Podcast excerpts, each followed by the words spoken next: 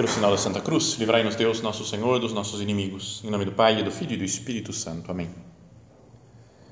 Meu Senhor e meu Deus, creio firmemente que estás aqui, que me vês, que me ouves. Adoro-te com profunda reverência. Peço-te perdão dos meus pecados e graça para fazer com fruto este tempo de oração.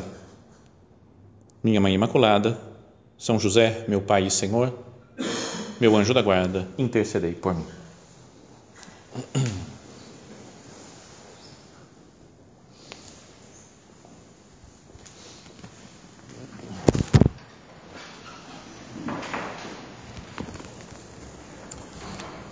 Ontem nós comemoramos uma grande festa da igreja, que é que foi a solenidade do coração de Jesus Queria que nós pensássemos nisso, né? o que, que significa Jesus ter um coração, ter uma festa para meditar, para contemplar o coração de Cristo, o que, que é isso?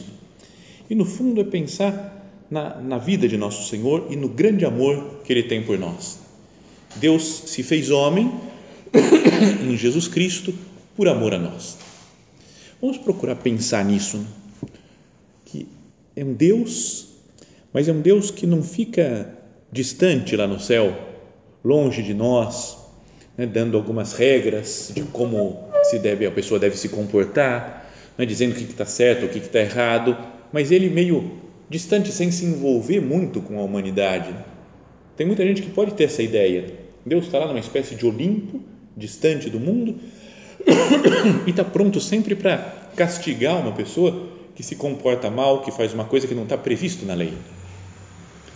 E a festa do coração de Jesus deveria nos fazer mudar essa mentalidade. Jesus tem um coração.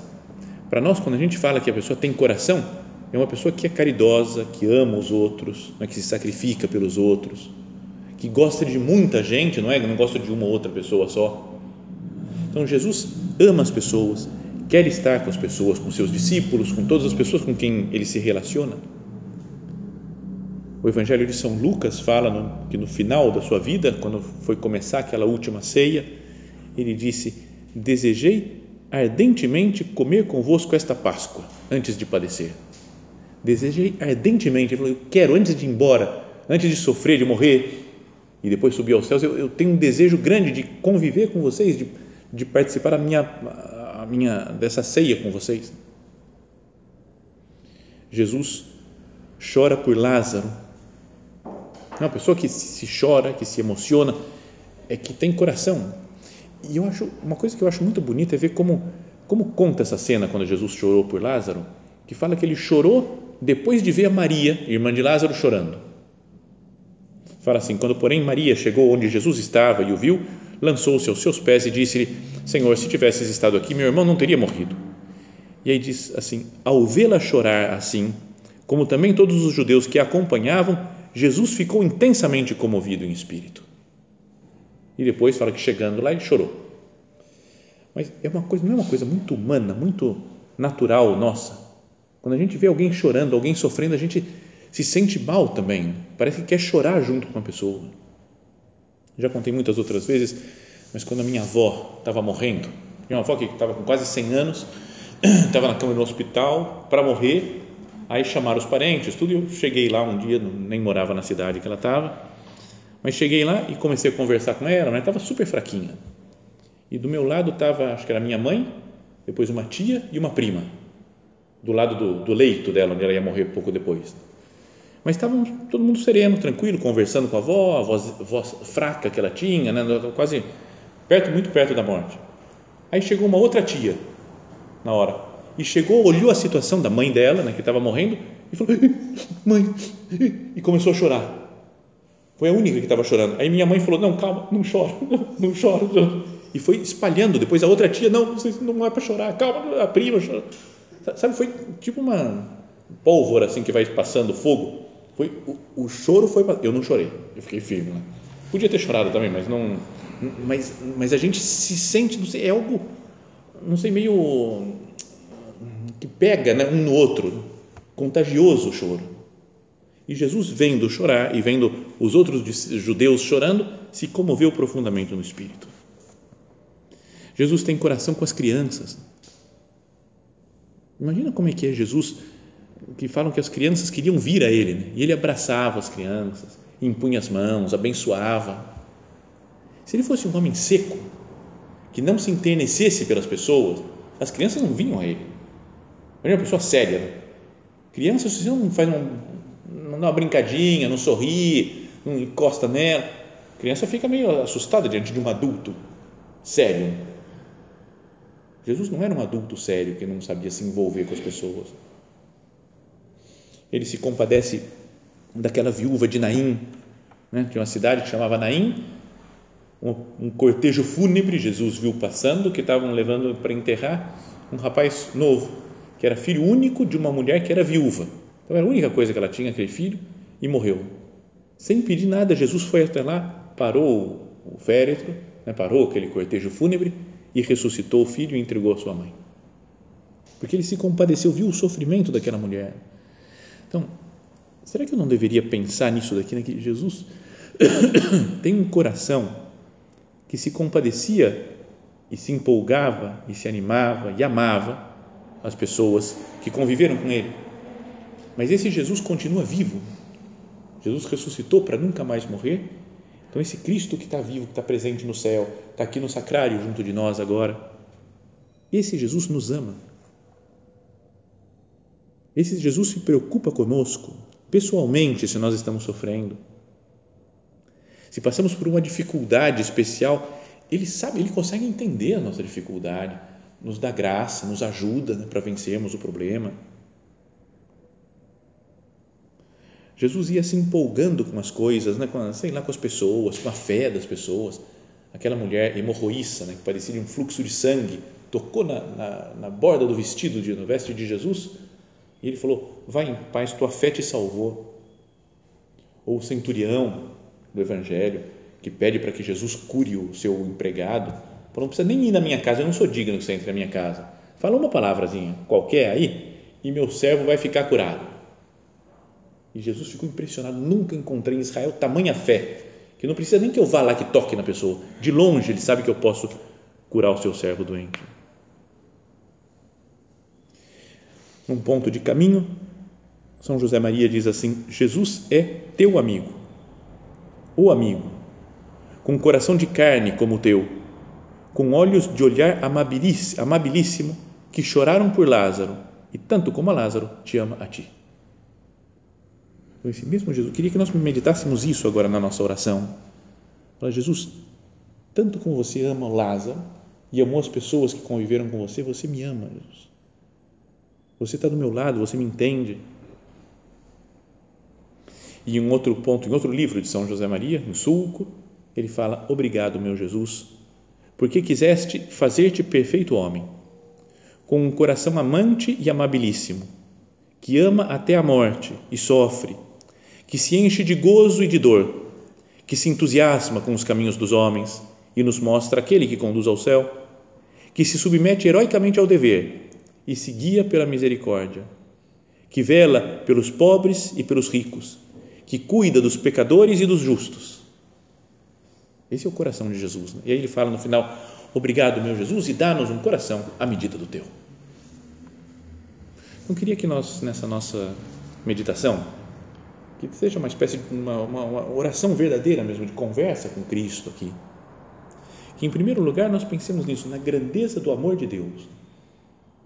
Como Deus é capaz de se fazer homem e ter um coração humano, que bate de amor pelas pessoas, que se preocupa, que se sacrifica, que cuida, que se entusiasma, que se internece, que se emociona. E esse Jesus, que tem um coração assim, me conhece pessoalmente, conhece a cada um de nós pessoalmente que está aqui. Então, o primeiro ponto dessa nossa meditação é que cada um de nós se sinta amado por Cristo, por esse coração verdadeiro que Ele tem. Mas não estou perdido na vida, não estou esquecido nesse mundo. A minha vida não é uma luta duríssima contra um monte de coisas que eu tenho que fazer, que tenho que enfrentar, que tem, sei lá, regras que eu tenho que cumprir, inimigos, e estou sozinho nessa batalha. Não é assim. Cristo, o próprio Deus feito homem, me ama e está junto comigo. Então, esse é o primeiro ponto para pensar, né, para considerar. Depois, um segundo aspecto referente ao coração de Jesus essa frase que fala Jesus, nossos fala São José Maria no final desse ponto que líamos antes. Obrigado, meu Jesus, e dá-nos um coração à medida do teu. É uma jaculatória que se diz habitualmente na igreja, né? Jesus, manso e humilde de coração, fazei do meu coração semelhante ao vosso. Que o meu coração seja semelhante ao vosso. Pensemos nessa festa, né? por ocasião dessa festa do coração de Jesus que celebramos ontem. Se nós temos o coração parecido com o coração de Cristo, é bom pedir para Ele, Senhor, aumenta o meu coração, faz que o meu coração seja como o teu, mas já podíamos nos examinar. Tem alguma semelhança? Esse Jesus que se preocupa com os outros, que gosta de estar com as pessoas, que se internece, que chora. É uma característica da minha vida, né, do meu coração. Eu me entusiasmo com os outros também? Ou estou meio com o coração fechado, pensando em mim, nas minhas coisas, nas minhas metas, nos meus objetivos, como que eu, eu vou me realizar? Dá-nos um coração à medida do teu, um coração que ama. Às vezes a gente pode, não sei, é, ficar meio achando que o nosso que o nosso relacionamento com Deus é algo que não tem muito a ver com os sentimentos do coração aqui da terra. Né? Sabe, como se eu tivesse um coração aqui na terra para amar as pessoas, sei lá, amo meus pais, amo meus amigos, amo uma menina, por exemplo, o cara que está apaixonado pela menina, namorada, esposa. Aí fala, estou apaixonado, eu amo meu coração. E aí com Deus, ah, não, Deus é outra coisa. Deus é espiritual, um negócio quase como se não, não existisse coração no relacionamento com Deus. Também uma outra coisa de São José Maria, ele cita primeiro uma passagem do livro de Ezequiel, do profeta Ezequiel lá no Antigo Testamento, capítulo 36. E fala assim: Deus, dar-vos-ei um coração novo. E é bom a gente pedir nesse coração novo. Dar-vos-ei um coração novo e revestir-vos-ei de um novo espírito. Tirarei o vosso coração de pedra e dar-vos-ei em seu lugar um coração de carne. Essa coisa que nós falávamos, coração fechado, tá no seu próprio mundo, uma espécie de coração de pedra. Deus fala: vou tirar esse coração de pedra e vou te dar um coração novo, um coração de carne. E daí o São José Maria falava: vejamos bem, Deus não nos declara que em lugar do coração nos dará uma vontade de puro espírito. A pessoa fala, eu cumpro a vontade de Deus. E faz sempre. Sabe, uma espécie de robô espiritual que vai cumprindo todas as normas de Deus. Vejamos bem, Deus não nos declara que em lugar do coração nos dará uma vontade de puro espírito. Não, dá-nos um coração e um coração de carne, como de Cristo. E aí ele que falava essa ideia que ele dizia antes, eu não disponho de um coração para amar a Deus e de outro para amar as pessoas da terra. Com o mesmo coração com que amei os meus pais e estimo os meus amigos, com esse mesmo coração amo a Cristo e o Pai e o Espírito Santo e Santa Maria. Seria bom se a gente conseguisse misturar um pouco né, o sentimento com Deus, o relacionamento com Deus, com esse mundo que nós vivemos mesmo. Tem no meu coração um amor a Deus e um amor a meus pais, um amor às pessoas, Continua São José Maria, não me cansarei de repeti-lo. Temos que ser muito humanos, porque de outro modo também não poderemos ser divinos.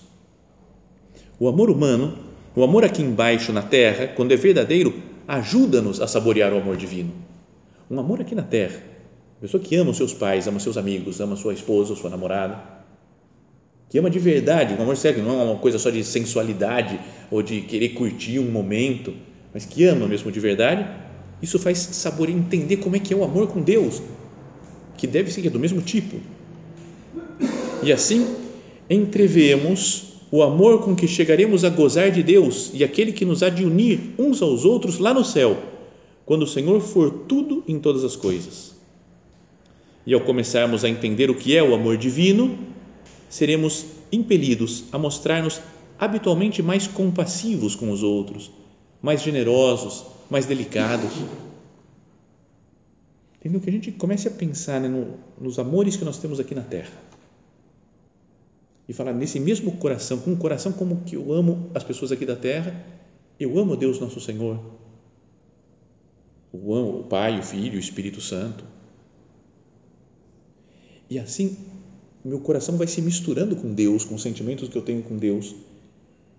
E então, meu, meu coração vai sendo um coração que aprende a amar, que vai sabendo amar cada vez melhor e se manifesta no, no carinho com as outras pessoas. Na delicadeza com as pessoas, em ser misericordioso, perdoar, gostar mesmo dos outros. Fala, Senhor, me dá um coração um pouco diferente. Se eu tenho um coração meio fechado, que gosto de pouca gente, que sou muito exigente nas minhas amizades, nas pessoas com quem eu convivo, meu Deus, muda o meu coração, me faz gostar, me faz vibrar com as pessoas. Tem uma história que eu ouvi uma vez e que me ajudou muito, me fez pensar, faz, faz muitos anos, faz 16 anos que eu ouvi essa história e até hoje me ajuda muito isso. É, sabe que tem uma das pessoas, das primeiras mulheres do Opus Dei, se chamava Encarnita, Encarnación, o nome dela, mas o apelido era Encarnita Ortega. E tem atualmente tem processo de canonização dela e deve ser, espero que logo seja beatificada, canonizada, porque parece que era muito santa. Logo depois que eu me ordenei padre, eu fui trabalhar na cidade de Valladolid, que é onde ela morou muitos os últimos anos da vida dela. Então conheci um monte de gente que tinha convivido com ela. Fazia oito anos que ela tinha morrido quando eu morava lá, mas tinha um monte, todo mundo nos centros do Opus Dei, das mulheres lá, todos tinham convivido com ela. Conheci umas conheciam super bem de ter vivido 30 anos junto. Então foram me contando várias coisas, histórias, né, de coisas que ela que ela fazia, de como que era a personalidade dela, o estilo. E o que todo mundo coincidia é que ela era muito legal. E todo mundo gostava. Gente de qualquer idade falava, ela era muito legal. Eu gostava muito dela. Aí vinha outra, padre, eu gostava muito da Encarnita. Padre, nossa, você não sabe como a Encarnita era demais, padre. Ela dava atenção para todo mundo, ela tinha tempo para todo mundo. Sabe, era só coisa de caridade, o tempo inteiro da caridade dela. Uma vez, até entre parênteses aqui, ouvi um outro, um padre que fez o processo de canonização do São José Maria ele falou: Eu queria cuidar do processo de canonização da Encarnita, porque ela tinha fama de santidade na casa que ela morava. Só isso já dá para começar um processo de canonização. Porque quando você vê a pessoa de longe, nossa, santo, santo, vai morar com o cara, vai morar com ele, você vai ver que tem muito defeito. Quem vê de fora acha que nós, aqui, o pessoal que mora aqui no centro do Opus Dei, tudo santo. Nossa, santidade pura, Opus Dei. Vem morar aqui para vocês verem como é que é. Tem, o pessoal luta, todo mundo luta para ser santo, né? para ir melhorando, crescendo, mas todo mundo tem muitos defeitos. E com ela, as pessoas que moravam na casa dela, no centro do Opus Dei que ela morava, 100% unânime, é santa. Ela é muito boa, muito todo mundo gostava dela. E uma história que me contaram, é, ela teve um câncer que durou muitos anos, né, morreu de câncer, e Teve uma das vezes que ela tava, ela ficava lá no quarto de cama, porque às vezes não conseguia nem levantar mais para ir para missa ou para almoçar ou para jantar. Então a diretora do centro pedia para alguém acompanhar ela lá assim, ó, leva o leva o almoço para ela, almoça lá junto com ela no quarto, leva o jantar, ou vai rezar um terço lá com ela. Ela ficava de cama e vinha sempre alguém bater papo, conversar com ela. E um dia ela perguntou, ela falou, estava vendo que a encarnita estava muito mal sabe, não aguentava mais de tanta dor, de sofrimento do câncer. Então eu falei, pô, eu não, não vou mandar uma chatinha aqui, né? A pessoa vem, vai lá conversar com a Carnita um pouco, vem aquela chata, é, então você quer, a mulher já está mal, com câncer, ele tem que aguentar uma chata que vem falar. Então ela resolveu perguntar, ela falou, Carnita, quem que você quer que eu fale para vir aqui conversar com você? Uma, uma que você goste bastante, assim, ó. quem, quem, que, quem que você se dá bem mesmo? E ela ficou pensando, não sei. Eu gosto tanto de todas que está na mesma. Pode, pode mandar ser quem você quiser. Vamos imaginar, gente, nós aqui que estamos só nessa, nesse oratório, nessa capela. Estamos de cama, e aí vem o, o diretor aqui e fala: E aí? Você quer que alguém acompanhe você, que te leve um jantar e fique batendo um papo? É, então, podia não, qualquer um menos aquele, aquele, aquele, só esses quatro, só que eu acho, sabe, melhor, não estou aguentando muito. A gente sempre tem uma ressalva ou outra, né? Mas falar, eu gosto mesmo de todo mundo, eu, são demais, são importantes para mim. Então, que o coração de Jesus nos faça pensar isso. Olha, eu gosto das pessoas. É uma característica minha ter um coração como o de Cristo. Senhor, fazei meu coração semelhante ao vosso. Às vezes, a gente pode ter um certo medo do nosso coração. Né? Não sei, a gente fica meio preocupado dele se apegar demais às pessoas. Né? Mas você não tem, não sente isso, não. Se eu começar a conviver muito com as pessoas, nossa, ficar meio apegado, melhor não, então não sei o quê. Não, isso aqui não, não pode dar muita moral, não, porque senão depois a gente acaba. Fico com medo das coisas, das pessoas. É difícil depois controlar o coração, parece. E a gente pode ter, às vezes, um coração meio duro, meio fechado, por isso aqui, não quero me envolver muito. Uma pessoa vem contar um problema familiar, eu vou ajudar de fora, eu não vou me envolver muito. Sabe essa coisa? Não quero me envolver muito, vai que eu me enrolo, porque fico pensando, fico preocupado, eu também com o problema. Nunca. Vou me afastando, às vezes, das pessoas, assim.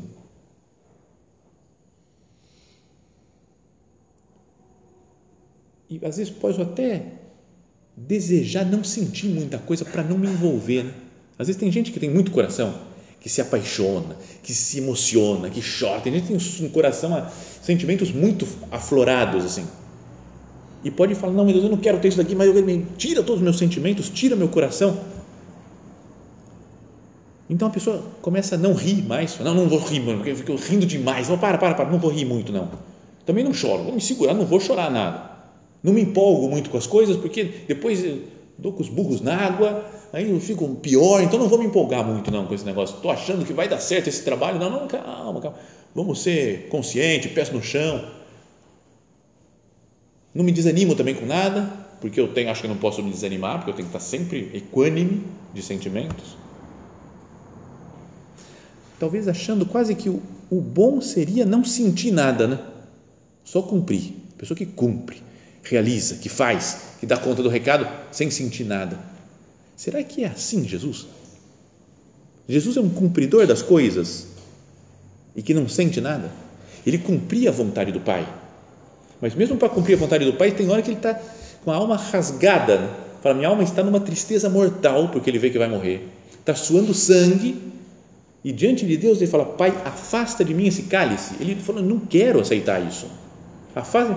Mas daí ele pensa de novo, digamos assim, e fala: Não se faça, porém, a minha vontade, mas a tua. Mas depois volta a rezar outra vez. E fala: Não, meu Deus, eu não quero isso daqui, afasta de mim esse cálice. Fala: Tá bom, não se faça a minha vontade, mas a tua. Que Deus tem que mandar um anjo do céu para confortar Jesus. Olha só o que fala o Evangelho. Ele está tão mal, está com tão, tanto sofrimento, porque tem coração grande, Jesus. Quem tem coração sofre. Tem esse negócio. Né? Quem tem coração sofre. E Jesus é assim tem que mandar um anjo do céu para confortá-lo. Mas se Jesus é assim e ele é o filho de Deus feito homem, nosso modelo de santidade, será que eu devo desejar não ter coração? Ou ficar super equânime em tudo, não me deixar abalar por nada, nem para bem nem para mal? Outra frase de São José Maria: Se não aprendermos de Jesus, não amaremos nunca. Se pensarmos como alguns que conservar o coração limpo, digno de Deus, significa não misturá-lo, não contaminá-lo com afetos humanos, então o resultado lógico será tornarmos-nos insensíveis à dor dos outros. Só, ter, só seremos capazes de uma caridade oficial, seca e sem alma, não da verdadeira caridade de Jesus Cristo, que é ternura, calor humano. É diferente né, quando uma pessoa vive a, a caridade mesmo com os outros e quando ela tem uma caridade oficial só. É diferente, eu falava até de uma diferença de caridade e carinho. Às vezes nas instituições da igreja, nas paróquias, pode ter um negócio de tratar as pessoas, entre aspas, com uma caridade oficial. A pessoa vem, oi, tudo bem? Como vai? Trato bem, mas não me envolvo muito. Contam de uma freira numa comunidade religiosa, há muitos anos atrás, que perguntava, estava sofrendo, estava passando um momento difícil, e perguntaram como é que as as outras freiras a tratavam lá naquele convento. E ela falou: elas me tratam com caridade, mas a minha mãe me tratava com carinho. É diferente, né? O carinho que as mães têm, ou que uma pessoa apaixonada tem. Ela, ela vive a vida da outra pessoa, envolve o seu coração com a pessoa amada. Senhor, que eu saiba envolver o meu coração com as pessoas. Que eu não tenha uma, essa vontade de puro espírito, como falava lá nosso Padre, não São José Maria. E que eu não seja, não tenha só essa caridade oficial, seca, sem alma. Que não pensemos isso que o, o, que o conservar o coração limpo, digno de Deus, significa não misturá-lo, não contaminá-lo com afetos humanos. O nosso coração é o mesmo para amar as pessoas e para amar a Deus. Que não tenhamos medo de amar. Se nós usamos esse coração para amar os outros, que felicidade, que alegria. Vai ter sofrimento na vida, porque vamos sofrer muito, vamos tomar invertidas, não sei, mas não vamos ser correspondidos às vezes. Mas a alegria de ter um coração como o de Deus é infinita. Senhor, dá-nos um coração à medida do teu. Que nós pedir um coração como o coração de Cristo é querer aprender a amar como Cristo ama. A pessoa que olha para Jesus e quer ser como Jesus, ama os outros, como Jesus amou, como deu a vida por todos os, por todos os seres humanos.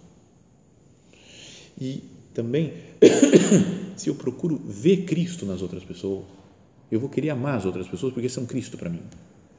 Pensa, uma pessoa que foi batizada, foi revestida de Cristo, transformada em Cristo, falou, é Cristo para mim. Então eu quero tratar com carinho, com caridade. Cada, um das pessoas, cada uma das pessoas com quem eu convivo, né? no trabalho, na escola, na família, meus parentes, vizinhos, amigos, pessoas que eu vejo só de vez em quando. Senhor, dá-nos um coração à medida do teu. Que bom seria né, se nós mudássemos mesmo o nosso coração, deixássemos que o nosso coração fosse um coração transformado pelo amor de Cristo. Ele morando em nós, habitando na nossa alma, transforma o nosso coração. Vamos olhar para Ele e pedir ajuda, né? Senhor, nessa festa queria te pedir, me dá um coração à medida do teu. Ontem foi o coração de Jesus e hoje é como que uma continuação dessa festa, que é o coração imaculado de Maria. Também Nossa Senhora tem um coração para amar seu filho Jesus e amar todas as almas, a toda a igreja que foi confiada aos seus carinhos maternos na cruz de Cristo. Que Nossa Senhora nos ensine, né, como ela ter um coração que procura estar sempre seguindo o coração do seu filho Jesus.